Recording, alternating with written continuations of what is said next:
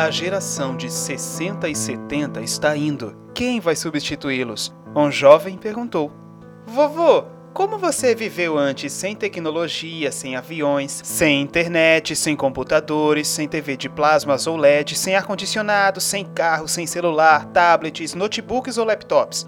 E o vovô respondeu: Como a sua geração vive hoje? Sem oração, sem compaixão, sem honra, sem respeito, sem vergonha, sem esforço, sem responsabilidades, sem modéstia, sem educação e sem amor ao próximo.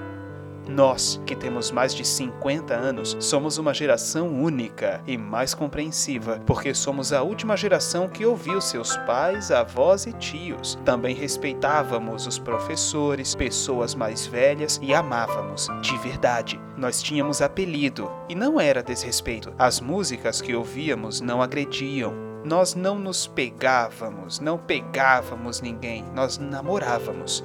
E muitos de nós se casaram com a primeira namorada, estão casados até hoje. Somos uma edição limitada. Todos os dias somos menos. Aproveite enquanto você pode. Aprenda conosco e tenha em mente que tivemos muito trabalho para construir um mundo que hoje está sendo destruído por falta do que no passado tínhamos em abundância: amor ao próximo.